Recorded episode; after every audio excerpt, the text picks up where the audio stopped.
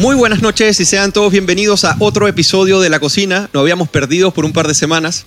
Los días libres o los días de descanso como que coincidieron mucho con la cocina y no nos pudimos ver. Así que estamos de vuelta y como siempre compartiendo este programa con mi querido amigo y compañero Jorge Gómez Arismendi. ¿Cómo estamos? ¿Cómo estás, amigo Eugenio Guerrero? Muy bien. ¿y ¿Cómo estuvo tu doble fin de semana largo, no? O fue un fin de semana largo o doble fin de semana largo. Ya estoy perdido en cuanto días de bueno, sobre descanso, sobre Sí, ¿descansaste? Sí, yo creo que Yo también descansé. Espero también que quienes nos están viendo, nuestros fieles, ¿cierto? Comensales, también hayan descansado y hayan tenido un muy buen fin de semana largo, pero ya vuelve la rutina semanal y vuelve la cocina que estuvimos desaparecidos algunos días. Así que tenemos un gran invitado hoy día, Eugenio Guerrero. Antes de, bueno, de saludar a nuestros buenos comensales, decirles a los que no están suscritos que se suscriban al canal y que presionen la campanita para que le lleguen todas las actualizaciones y este video puedan compartirlos también para que llegue a muchas más personas. Y ahora quiero pasar como decía Jorge, a saludar a nuestro gran invitado de hoy, un invitado de lujo. Siempre nos encanta conversar eh, con él. Él es miembro del Consejo Directivo de la Fundación para el Progreso, doctor en economía y una persona muy versada en estos temas que vamos a hablar hoy, eh, hoy, debido a que Chile, como ustedes saben, se encuentra en una crisis no solamente política, sino un impacto económico muy fuerte. Y queremos saludar a Gonzalo Sangüesa. ¿Cómo estás, Gonzalo? Bienvenido. No, muy bien, muchas gracias por invitarme. Gonzalo. Hace tiempo ya que no me invitaba. claro. Sí, no, siempre te tenemos eh, pendiente para hablar de estos, de estos temas económicos, que son temas que al final son un poco incómodos para las personas porque, bueno, el choque y el, y el impacto ha sido tanto que también abordarlos y entenderlos es un poco difícil. Es una disciplina no, eh, no muy, no muy eh, sencilla. Ahora me gustaría iniciar por, por una panorámica un poco mundial de la economía, Gonzalo, tú que eres bastante conocedor de, de ello. Es que hay una gran preocupación porque desde el Fondo Monetario Internacional hasta el Banco Mundial eh, dicen que el mundo va a crecer apenas en el 2023 un 2%. Y eso técnicamente no sé si podría representar una, especie de recesión global. ¿ok? Eso por un lado. Y la inflación, que, creció en todos los países, se va, a retroceder al promedio lo que fue en la década anterior, pero eso es apenas en 2024. O sea, posiblemente veamos un 2023 con un, eh, eh, con una baja de inflación algo gradual y eh, las proyecciones de la consultora Oxford Economics eh, apuestan a que los precios de la vivienda en el conjunto de las 20 economías más avanzadas van a vivir una inflexión. Si a principios de este año crecían un ritmo del 15%, a mediados del próximo creen que lo harán en un 1%. Entonces, hay ciertos factores que nos permiten ver que la economía mundial está afectada, pero que también impacta a Chile. Entonces, eso es lo primero que quería conversar contigo. ¿Qué tanto del mundo hoy en día en crisis en posible recesión, en alta inflación, afecta el Chile de hoy eh, a, lo que nos pasa hoy en día. Sí, eh, como tú bien decías, el próximo año el crecimiento va a estar en torno a 2,5% el crecimiento del mundo. Para que tengan una referencia, el mundo crece en promedio al 3,5%. Ese es como un, un, punto de referencia. Entonces, cuando crecemos 2,5%, efectivamente es un crecimiento bajo el promedio de largo plazo y se siente como una recesión. Eh, esos son niveles en que ya uno siente que hay una recesión mundial, con países que van a tener claramente crecimientos negativos durante, tasas de crecimiento negativas durante el próximo año. Y lo que está pasando es que estamos con un proceso inflacionario, que lo estamos viviendo en Chile, pero lo estamos viviendo en el resto del mundo, porque todo el mundo hubo políticas expansivas, es decir, los gobiernos hicieron transferencia a las personas, a los hogares, los bancos centrales redujeron fuertemente las tasas de interés, emitieron más dinero, y todo eso se transformó en una bola de inflación que empezó lentamente, pero que se ha ido acelerando. Esto se fue acompañado por la guerra entre Rusia y Ucrania. Rusia es un gran productor de, eh, de, energía, ¿no es cierto?, de petróleo, de gas. Ucrania es un gran productor de alimentos, entonces cuando partió la guerra a principios de este año también se disparó el precio de los alimentos, el precio de la energía. Entonces, política fiscal expansiva, o sea, el gobierno gastando más, entregándole más recursos a la gente, los bancos centrales emitiendo dinero, aumenta el precio del petróleo, aumenta el precio de los alimentos, fue la tormenta perfecta desde el punto de vista inflacionario. Y la inflación se disparó en todo el mundo. ¿Y qué hicieron los bancos centrales? Tuvieron que empezar a aumentar rápidamente la tasa de interés. Y cuando tú subes la tasa de interés, generas una recesión, generas una desaceleración, pero si la tiene que subir mucho más, generas una recesión. ¿Por qué? Porque se empieza a reducir la demanda de bienes y servicios y eso hace que la actividad empiece a bajar. Y ese es el escenario entonces que tenemos para el próximo año, un escenario de inflación alta todavía, de tasas de interés alta y donde en muchas partes del mundo el crecimiento va a ser muy bajo o incluso negativo. Sí, porque incluso, eh, lo estamos viendo con Jorge, incluso Chile va a ser de los más afectados, por lo menos en dos ámbitos. En el ámbito inflacionario, que va a seguir teniendo una inflación alta. En este momento llega, si más no me equivoco, a 14,5%.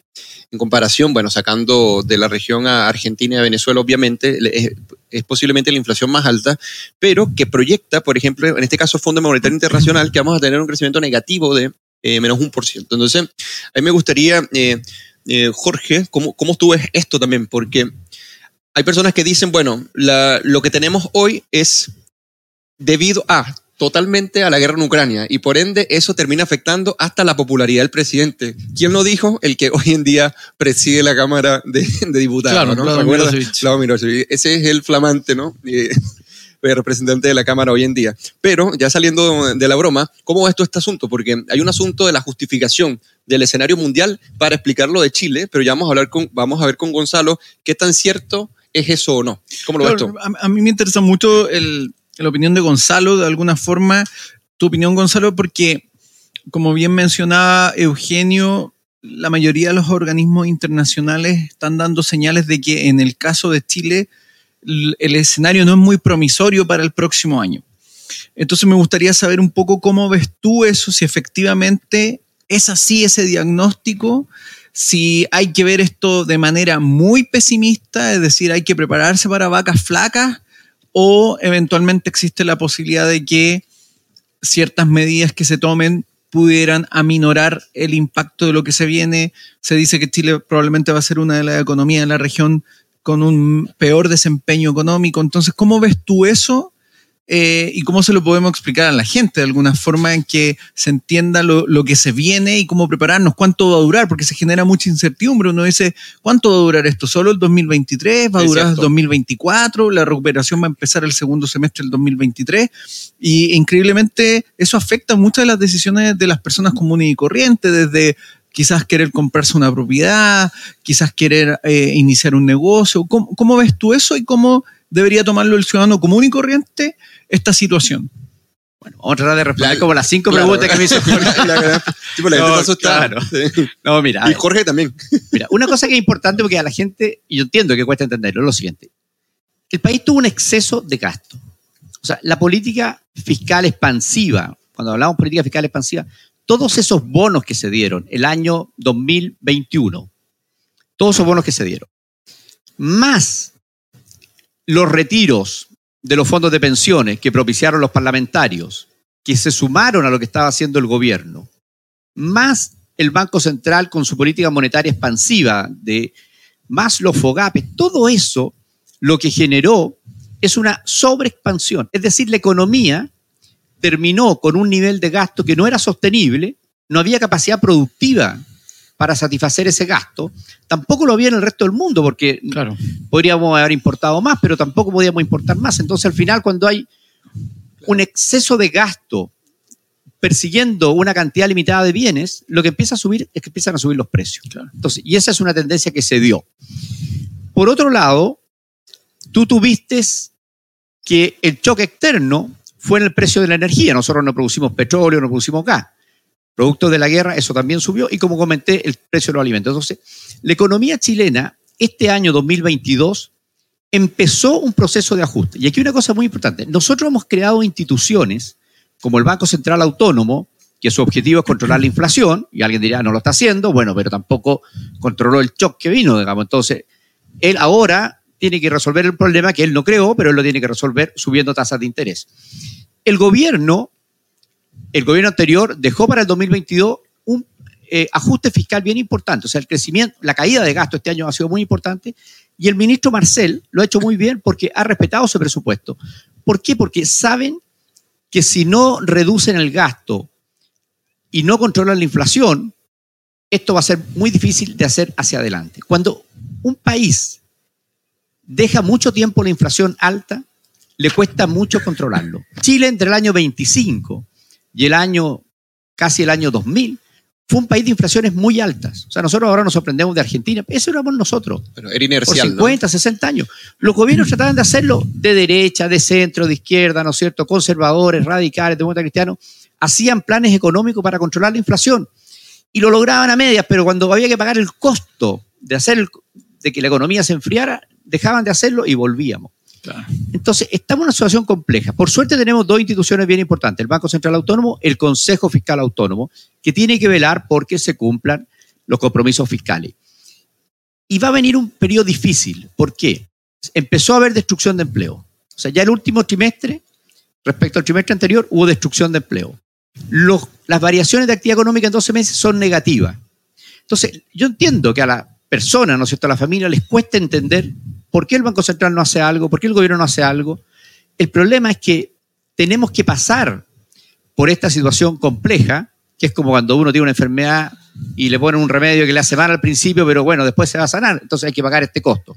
Y este costo va a durar lo que queda este año, probablemente el primer semestre del próximo, en que va a haber destrucción de empleo, va a haber caída de la actividad económica y vamos a estar esperando que baje la inflación. Cuando la inflación empiece a bajar y ya esté en niveles más cercanos al 5%, habremos ganado esa batalla y entonces la economía se va a empezar a normalizar.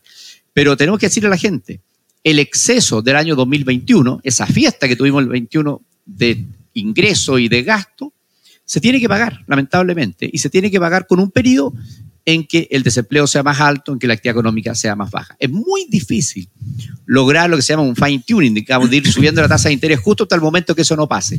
Normalmente tenemos que pasar por esta situación y ahí la economía se va a normalizar. Pero cuando la economía se normalice, entonces ya podremos volver a nuestras tasas de crecimiento más históricas. Claro, eso me gustaría conversarlo porque al parecer las reformas del gobierno actual como que no apuntan a ello, como a, a tomar y a realizar políticas públicas que realmente nos acerquen nuevamente al crecimiento y a una política fiscal responsable que todo hasta el momento ha dicho que se ha mantenido.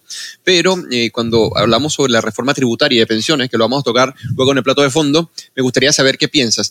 Y con, respecto a lo que dices, ese gasto fue de 80 mil millones de dólares. Creo que usted es un economista, el cual dijo que en ninguna parte del mundo, o sea, en proporción a, sus habitantes, había ocurrido un nivel de inyección en el contexto del COVID eh, como este eh, para su población.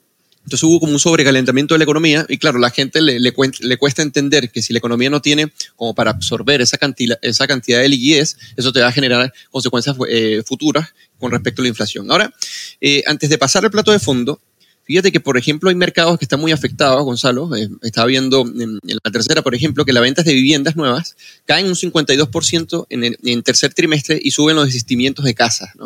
Entonces, esto es un sector sensible y es un sector sensible, me gustaría eh, saber tu opinión, porque el sector inmobiliario, el sector de las constructoras, ha venido en, los últimos, en el último año y medio, empresas que se han declarado en quiebras y otras que están paralizadas.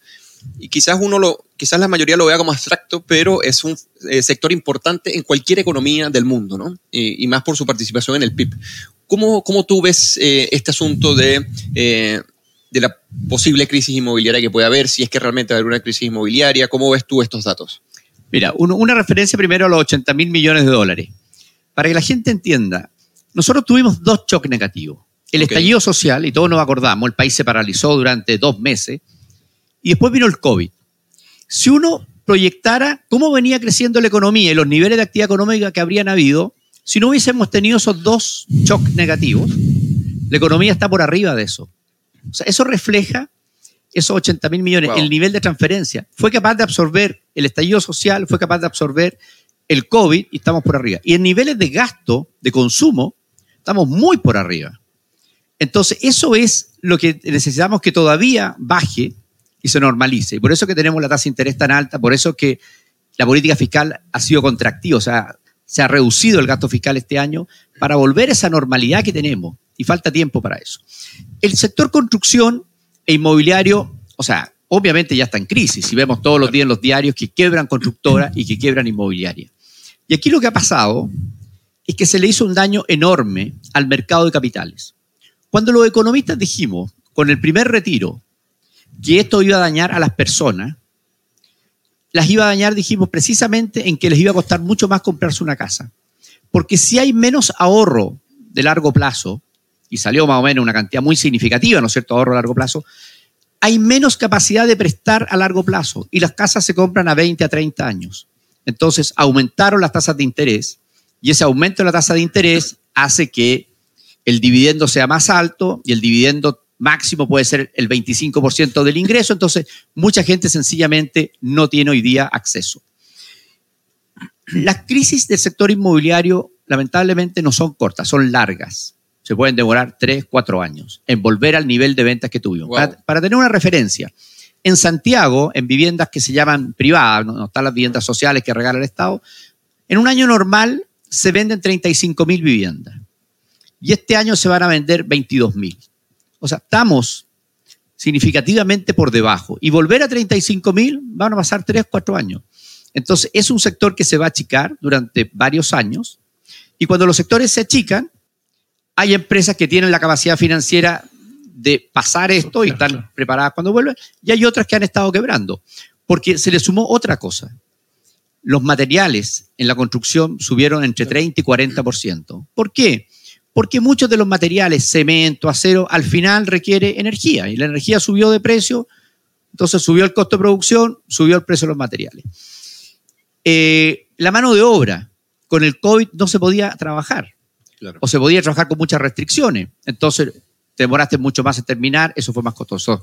Un shock de demanda, no hay demanda, un shock de, de costos, era muy difícil que no pasara lo que está pasando en el sector inmobiliario. Y como te digo, la experiencia del 98, la experiencia de la crisis del 2009, es que no son crisis cortas, son crisis más bien largas. Entonces va a pasar un buen tiempo con estas ventas en torno a 20, 25 mil viviendas en el Gran Santiago y en tres o cuatro años más vamos a volver a ver viviendas de ventas de 35 mil.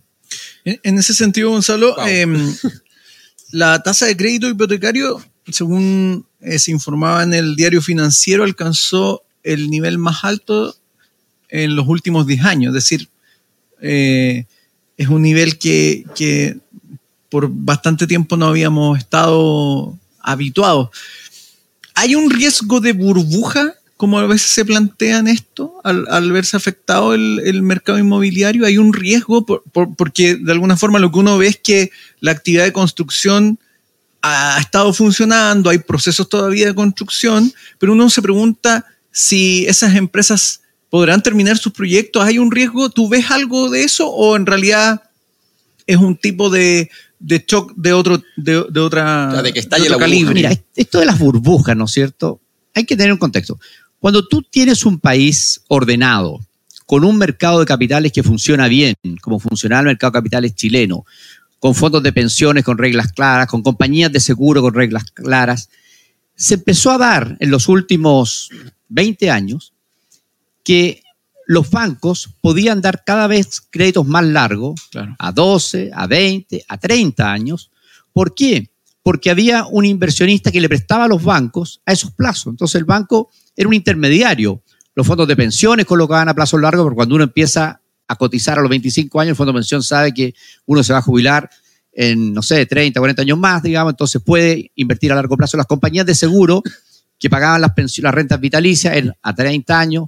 Entonces había ahorro de largo plazo. En la medida que eso empezó a pasar, los bancos se atrevieron a dar a plazos más largos. Si el plazo es más largo, la cuota es más baja, Claro. más personas podían adquirir. Y asimismo fue bajando la tasa de interés. Y como tú dices, las tasas de interés llegaron a niveles muy bajos. Entonces hubo una combinación, crédito de largo plazo, abundante en Chile, tasas de interés baja, mucha gente pudo tener, ¿no es cierto?, el sueño de la casa propia y comprar su casa.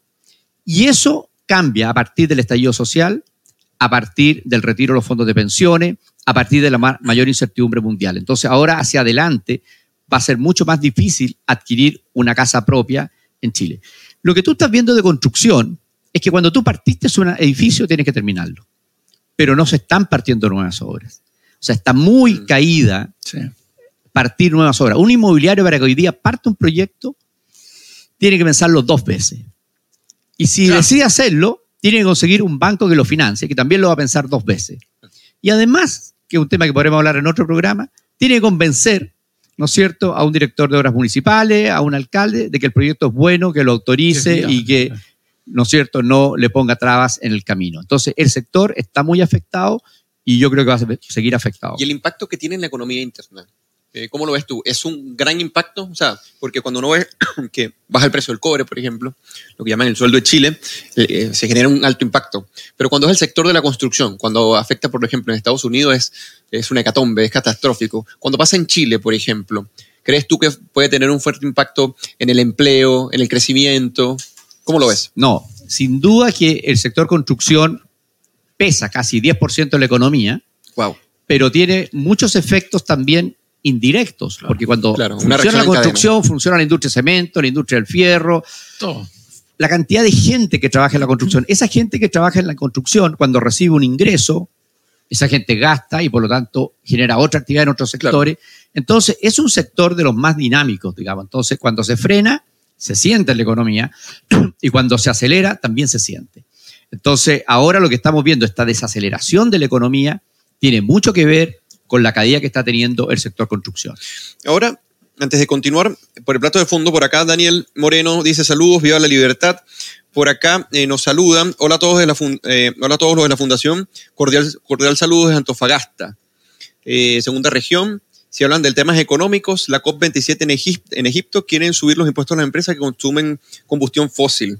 Y por acá nos siguen saludando en este programa, donde hay más de 100 personas conectadas, viendo qué es lo que nos tiene que decir Gonzalo Sangüesa eh, acerca de la economía. Ahora vamos a pasar al plato de fondo y me gustaría pasar al plato de fondo con la siguiente frase de una columna que escribió el economista Sebastián Edwards, que se conecta mucho con lo que tú decías.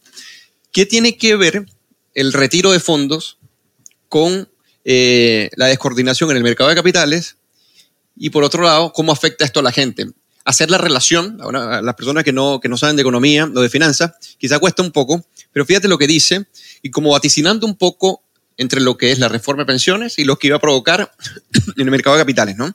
Fíjate esto. Al darle un monopolio casi total al Estado en materia de pensiones, los privados solo gestionarán parte de las inversiones del 10%. La reforma de pensiones corre el riesgo de trabar y jibarizar el mercado de capitales, el que ha jugado un rol fundamental en el despegue del país. Con esto iniciamos el plato de fondo. Me gustaría ahora sí llevarte el tema como más eh, de política eh, inmediata, que es el tema de la reforma de pensiones.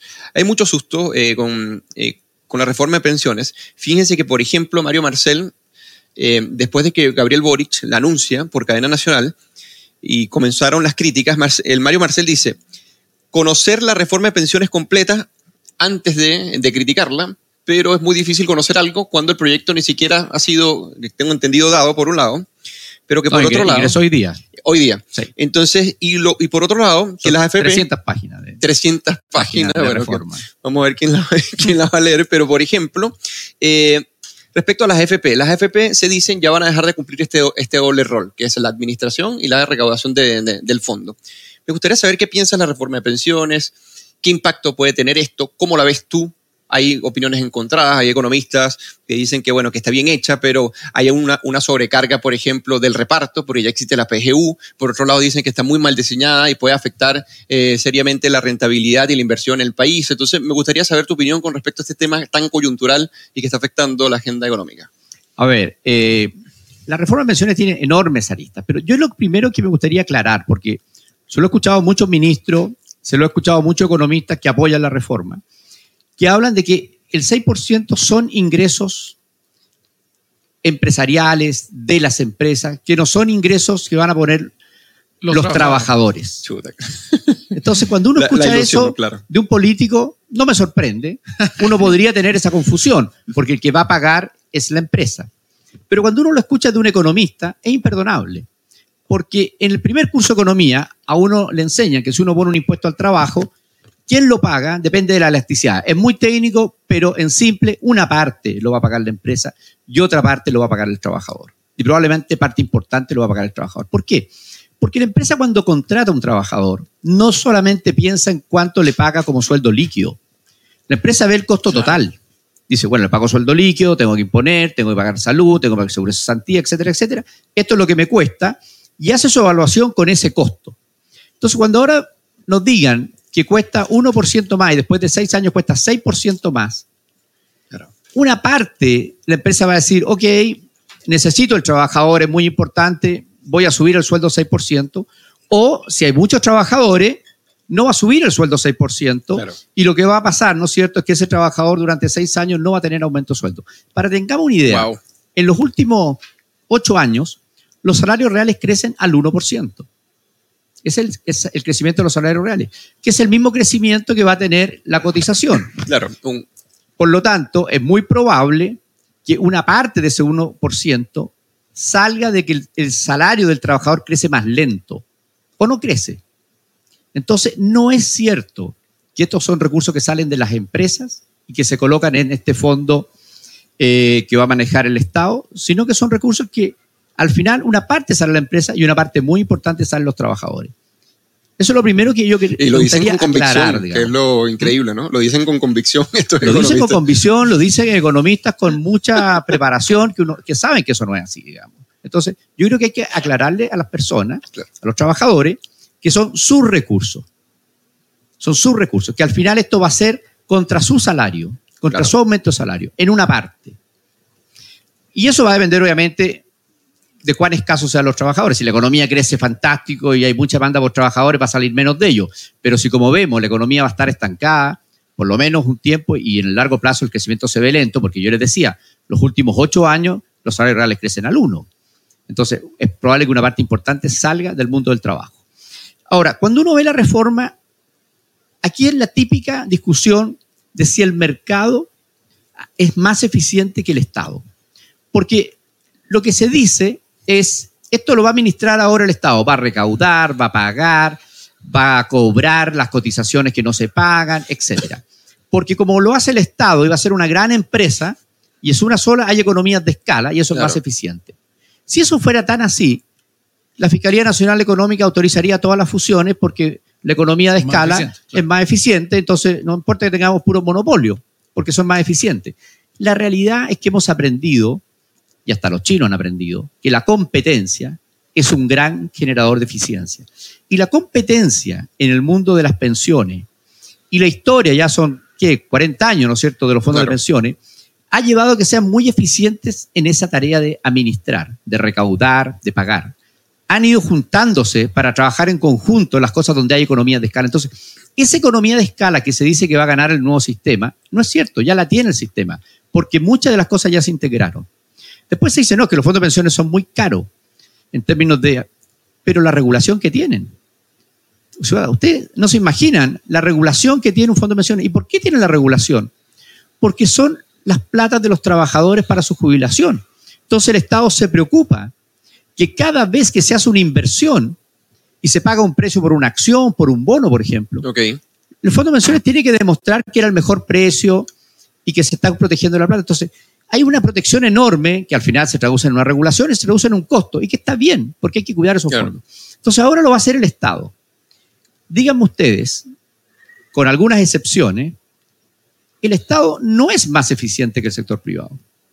No es más eficiente. Lo que pasa es que la ineficiencia del Estado no la vemos, porque la pagamos con impuestos. Claro. Muy importante Este- lo que... Esta empresa, esta APA, ¿no es cierto? Creo que se llama, va a ser una empresa pública que va a estar financiada por el Estado. Entonces, no vamos a ver la ineficiencia. O la otra forma que vemos la ineficiencia del Estado es en el servicio que nos dan.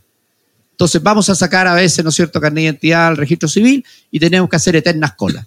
Y así en cualquier servicio público que vayamos, con algunas excepciones, pero en la mayoría, ¿no es cierto? Nadie que se atiende en el sector público sale contento, hace una buena evaluación. Pero ahora nos dicen que no, ahora sí. Entonces, yo creo que estamos desarmando algo que funciona, que los problemas que tienen no son las AFP, los problemas son las lagunas y la informalidad, y eso está muy estudiado, y vamos a pasar todo esto a un aparato del Estado que nos dicen que va a ser eficiente. Después nos dice que el Estado va a administrar este fondo del 6% en forma autónoma, y el ejemplo es el Banco Central. Pero hay una tremenda diferencia entre el Banco Central y todas las otras instituciones autónomas. ¿Ustedes han visto alguna vez al presidente del Banco Central hablar con el director de presupuesto para ver cuánto presupuesto le van a dar para el próximo año? Y no. ¿Ustedes han visto que la ley de presupuesto está el Banco Central? No. no. Porque el Banco Central tiene la emisión, entonces no depende. Esa es autonomía. Esa es autonomía. Qué Cuando tú puedes, con tus propios recursos, es como Claro, prescindir en cierta manera. Claro. yo ya tengo hijos que son independientes. ¿Cuándo son independientes realmente? No cuando cumplieron 18 años, sino cuando me dijeron, papá, ya recibí mi primer sueldo, me puedo ir a vivir solo Ahí, eh, bueno, pasa lo mismo con las instituciones. Todas las instituciones que se llaman autónomas dependen al final del poder político porque presupuestariamente tienen que pasar por el gobierno, la dirección de presupuesto, tienen que pasar por el Congreso y ahí se pierde mucho la autonomía. Entonces, instituciones que históricamente en Chile fueron muy buenas, de muy buena calidad, si uno le va quitando el presupuesto, sencillamente van empeorando. ¿Y por qué el Estado le va quitando el presupuesto? Porque el Estado tiene muchas necesidades. Tiene muchas necesidades. Entonces, al final uno entra a competir con los problemas sociales, con la pobreza, con la educación, con la salud. Entonces, esto puede partir muy bien, pero puede terminar muy mal. Porque cuando haya que hacer una inversión grande en tecnología, vamos a ver qué va a hacer el Estado. Si va a hacer la tecnología, va a dar un mejor servicio o, va a resolver un tema de salud en un hospital de una ciudad que necesita renovar el, hospital. Entonces, yo creo que hay que tener mucho cuidado en estas dos cosas que he dicho. Los recursos son de los trabajadores, principalmente, y por lo tanto, desde esa lógica tenemos que mirarlo. Segundo lugar, el Estado no es cierto que por ser más grande, por haber economías de escala, va a ser necesariamente más eficiente porque se va a perder un gran motor de la eficiencia que es la competencia. Claro. Oye, Jorge, hay un empecinamiento del gobierno de cumplir con esto, ¿no? Sí, sí. Pero fíjate lo que dice el último sondeo de la Academia.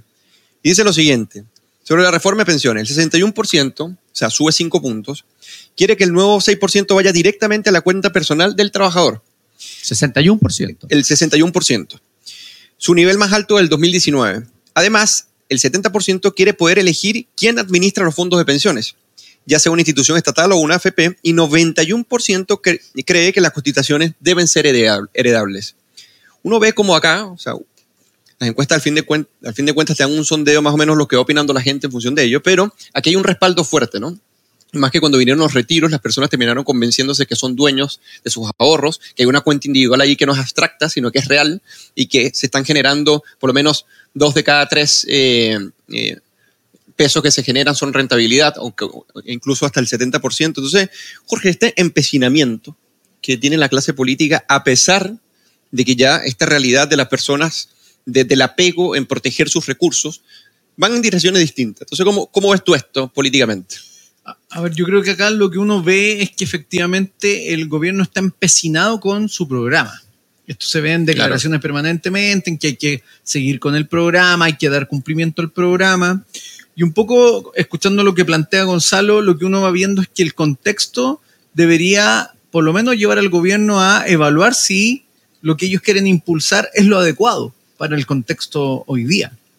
Y a mí me parece que ahí todavía no se produce el, el clic eh, en tanto la comprensión de lo que debería hacerse como medidas eh, y si se sigue actuando en función de un propósito preestablecido. Pero hoy día yo creo que las condiciones, en este caso económicas, deberían llevar a, los tomadores de decisión a evaluar esas condiciones más que seguir con la tosudez del propio programa. Porque es como dogmática esa postura, ¿no? Eh, claro, en el fondo, y uno lo ve, no sé, ahí, por ejemplo, quizá Gonzalo lo tiene mucho más claro, es qué impacto puede tener, por ejemplo, el tema de la reforma tributaria en el contexto hoy día, o qué impacto podría tener eventualmente la, discusión sobre las pensiones hoy día, considerando lo que tú planteas y que me parece muy, muy didáctico el, entender cómo, de alguna forma, la estructura de un buen mercado de capitales permite, por ejemplo, entre otras cosas, que la gente pueda acceder a una vivienda a un precio razonable, con un crédito de, de largo alcance. Entonces, ¿cómo ves tú eso, Gonzalo? Yo ahí veo que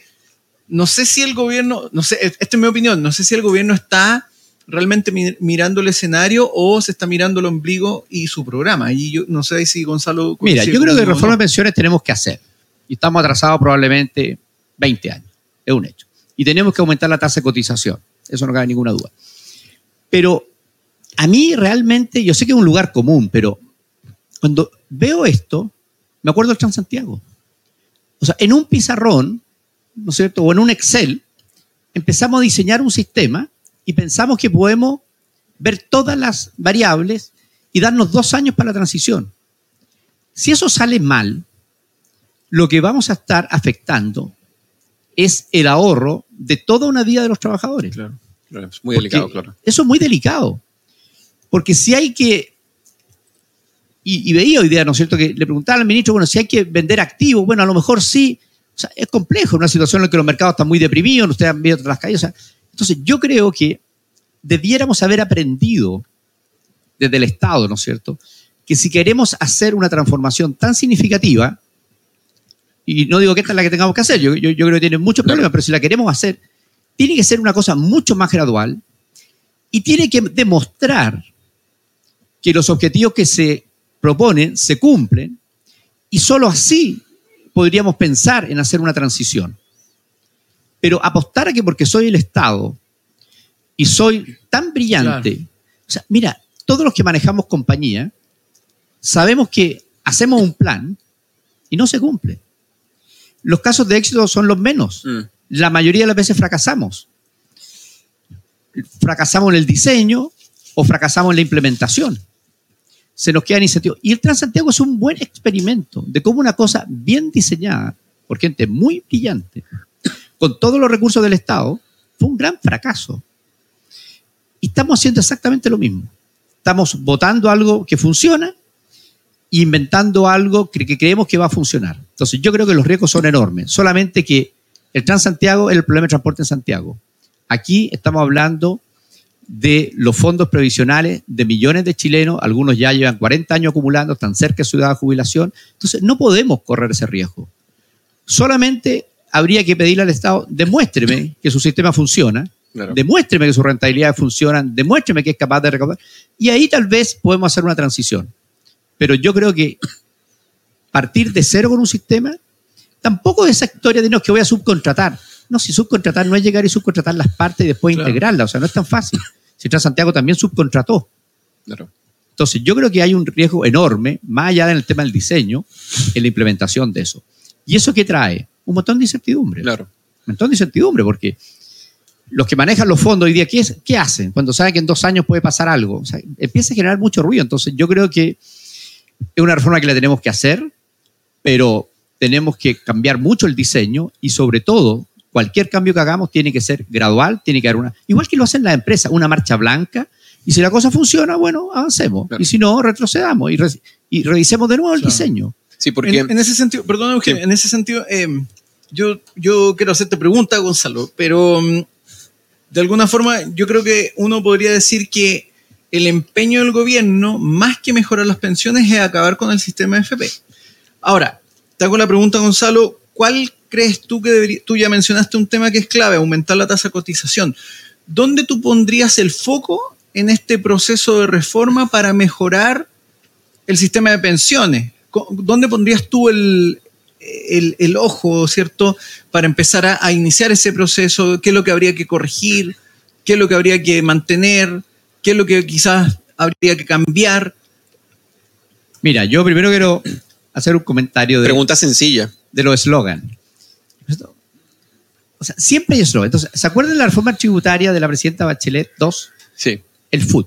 Hay que eliminar el food. Claro. Eh, Todo el tema era eliminar el food. Si ustedes le preguntan a cualquier experto tributario, terminamos con más food, no con menos food. Claro. Entonces, eso es la ironía de esto. Te das Claro. cuenta que al final del día quedó mucho más complejo el sistema. Entonces aquí pasa lo mismo. Hay que terminar con la AFP. No puede ser eso.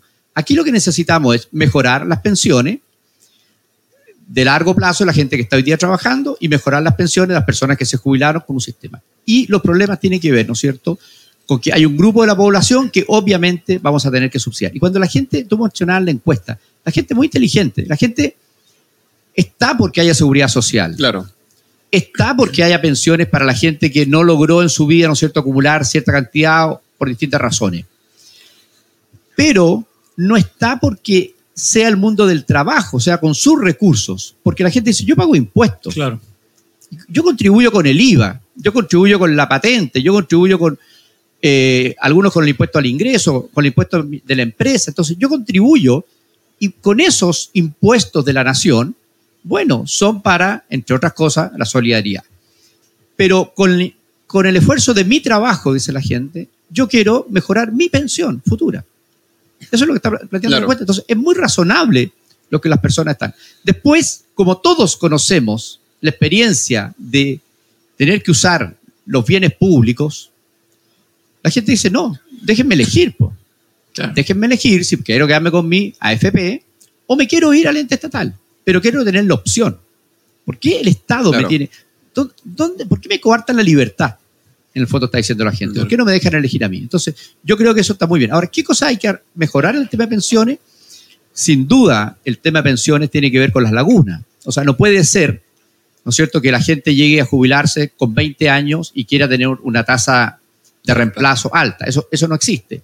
Entonces, tenemos que mejorar. Y ahí el proyecto tiene una cosa interesante, que durante el periodo de desempleo la gente pueda, con los fondos del seguro de cesantía, pagar sus cotizaciones. Entonces, esa es una cosa que yo destacaría. Después, el tema de cómo hacer que los informales o los independientes coticen. El proyecto también tiene cosas interesantes porque me premia, si yo estoy en el sistema, me premia por los años.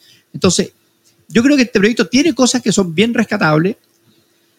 Lo tercero, tenemos que aumentar la tasa de cotización. Si sabemos que en 10% la gente viviendo más años que cuando se diseñó el sistema, con tasas de retorno que son más bajas que cuando se diseñó el sistema, la única forma que esto cuadre es que la tasa de cotización tiene que ser más alta. Entonces, esas son las tres cosas sobre las que tenemos que actuar.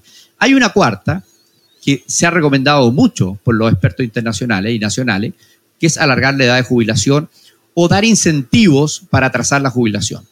Esto obviamente requiere un cambio también en el mercado del trabajo, ¿no es cierto? Tenemos que ver cómo hacemos que estas personas mayores puedan incorporarse, claro. Se puedan mantener. Tal vez hay que reentrenar al final de la carrera laboral para hacer actividad de servicio. Uno ve en Estados Unidos, por ejemplo, mucha gente de la tercera edad en actividades de servicio donde el trabajo no es tan pesado y por lo tanto pueden trabajar. Pero también tenemos que estar conscientes. Nosotros tenemos un sector agroindustrial muy grande, una industria muy grande, sector construcción. Esas personas también a los 65 años pedirles que sigan trabajando es muy difícil, ¿no es cierto? Porque obviamente hay un desgaste físico mayor. Entonces, con ellos probablemente tenemos que tener mayor cotización durante su vida. O sea, tenemos que buscar esas soluciones, pero son temas muy puntuales, pero el problema no está en las AFP. La AFP, en temas de manejar los fondos, los retornos, han sido muy eficientes. Nunca se ha perdido plata en la AFP, nunca hemos escuchado que se hayan robado la plata de una AFP. Eso es un tremendo logro. ¿No es cierto? Porque la plata se ha cuidado muy bien y eso es una combinación, como les decía, de esta carga regulatoria, que probablemente la AFP no le gusta tanto, pero que al final lo que hace es que los fondos están muy bien protegidos y generan esta rentabilidad de largo plazo. Eh, y, eso yo creo que es lo que tenemos que preservar en este sistema. Oye, por acá ah, hacen varios comentarios. Dorian Carlerón dice, acá en Colombia vamos unos pasos atrás por el mismo camino. Es una réplica de lo que ocurrió en Chile y ya está pasando acá.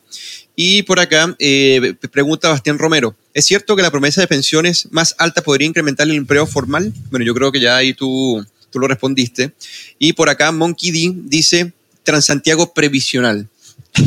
Nos saluda también. nos equivoquemos. nos saluda Dani Cárcamo también. Le, le, retornamos los saludos. Ahora vamos a pasar, no nos da tiempo de tocar la reforma tributaria y tenemos que pasar al jugo de la semana. Como tú bien sabes, pues, Gonzalo, nosotros tenemos una parte que nosotros más o menos determinamos quién dio el jugo la semana pasada o el mismo día lunes. Eh, y me gustaría empezar con Jorge Gómez Arismendi. ¿Cuál es tu jugo de hoy? Bueno, mi jugo de esta semana es eh, Elisa Loncón, la ex convencional, ¿cierto? Que increíblemente encontró un nuevo nicho de, mm, de lucro, digámoslo así, que es eh, mostrar el texto que fue rechazado. Claro. fue eh, mayoritariamente rechazado acá, ella lo muestra en otros países como una gran obra de arte, no sé. Y lo anda promocionando. Yo creo que ella es un ejemplo de una nostalgia o una derrota no asumida aún. Así que Elisa Loncón es eh, el jugo esta semana porque la verdad es que ya se plebiscitó esa opción, se rechazó y por lo tanto no tiene mucho sentido, salvo obviamente que ella esté capitalizando por su cuenta, el estar mostrando en otros países ese intento de constitución que la ciudadanía rechazó rotundamente el 4 de septiembre. Así que Elisa Loncón, usted es el jugo de esta semana. Bueno, son un poco adictos a las reliquias, entonces esto podría sí, muy ser... rara, es como un fetiche. Y, se, volvió un bueno, y qué bueno que no quedó más, más allá que una anécdota. Ahora a mí me gustaría ir con el jugo de la semana, y para mí el jugo de la semana lo dio Carol Cariola. Y a mí me gustaría citar a Carol Cariola, porque a mí me parece, es un espanto esto, ¿no? Lo que ella dice con respecto a lo que ella suscribe, a los regímenes que ella defiende, pero mira lo que dice. Hubo una ola anticomunista y de misoginia brutal a, propósito de la candidatura que representábamos. Es muy lamentable que haya estas relaciones en el Parlamento. El Congreso Nacional debe ser un espacio de diálogo, dijo Carol Cariola. a mí me impresiona mucho esto porque esto simplemente es una disputa parlamentaria que se da en democracia, que obviamente una de las personas que representó el fracaso de la propuesta del apruebo pretende salir premiada precisamente en- en- eh, como presidenta de la Cámara y que cuando pierde, entonces significa que son los oprimidos. Entonces esta lógica lo describió muy bien Carlos Peñas en su columna del- de, de la semana eh, de- del domingo. Domingo. Entonces se quiere plasmar como una especie de minoría perseguida, ¿no?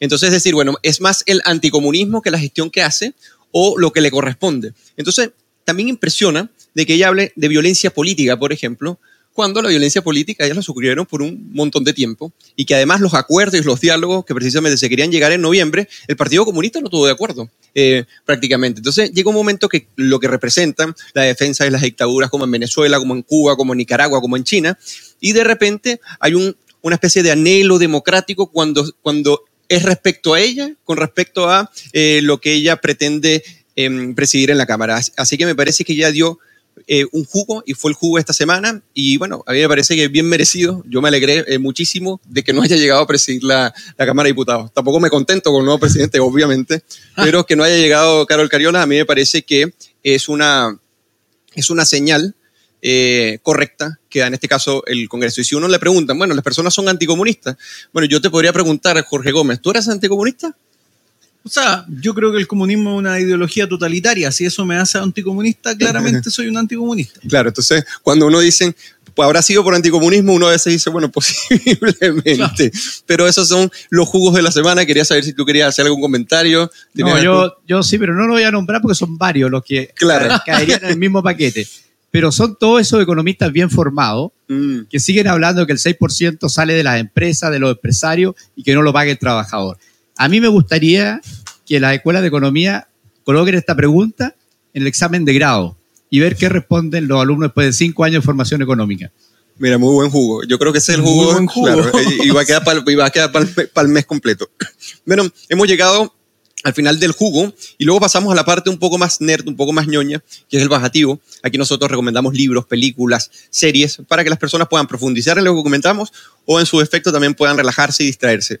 Resulta que el bajativo eh, de hoy, que tiene mi amigo Jorge Gómez Arimendi, es bien interesante. Coméntanos. Yo voy a recomendar un libro que mi amigo Pablo Paniagua criticó, pero yo igual lo voy a recomendar, que es eh, Hayek versus Keynes de Nicholas Wapchot, que es un libro que aborda el debate entre eh, Hayek y Keynes respecto al tema económico. Es un libro más bien biográfico o histórico, si queremos llamarlo así. No es tan económico y por eso quizás Pablo lo criticó, pero narra eh, cómo estos dos personajes van desarrollando una, digamos así, competencia intelectual y también una cierta cercanía intelectual en torno a un debate que me parece que, escuchando a Gonzalo, es muy importante, que tiene que ver con cuánto gasto público debe existir, cuánto equilibrio en, el, en, el, en, términos fiscales debe existir para evitar algo que Gonzalo mencionó, que es esta espe- especie de borrachera del gasto que luego tiene resacas bastante complejas en la sociedad. Entonces es un libro que aborda eso de alguna manera y es un primer acercamiento para los lectores más legos respecto a el debate económico entre Hayek y Keynes. Así que yo lo recomiendo como... Yo no lo dije tan elegante como tú. ¿ah? Claro, muy buena. Bueno, eh, yo quiero eh, recomendar como bajativo un libro que lo, tengo hace un par de semanas, que es de eh, Mauricio Rojas, quien fue Senior Fellow de la Fundación Pérez Progreso, que por cierto hoy en día es eh, diputado en el Parlamento Sueco. Te saludamos, Mauricio. Hace poco estuvimos conversando para el Agora Live sobre el octurismo y escribió un libro con Hernán Chaire, publicado por Ed- Ediciones El Libro, que se llama Un decálogo para que Chile vuelva a progresar, lecciones internacionales, internacionales sobre el estado del desarrollo. Es bien interesante este libro porque este libro lo que hace es irse por cómo se vinieron desarrollando y superando las crisis países eh, nórdicos como en este caso Suecia y Noruega, países oceánicos como en este caso Australia y Nueva Zelanda, pero también eh, la, periferia confuciana como son Corea del Sur y Taiwán. Entonces, y eh, lo que llaman el tigre celta, que es el caso de Irlanda, que es muy importante.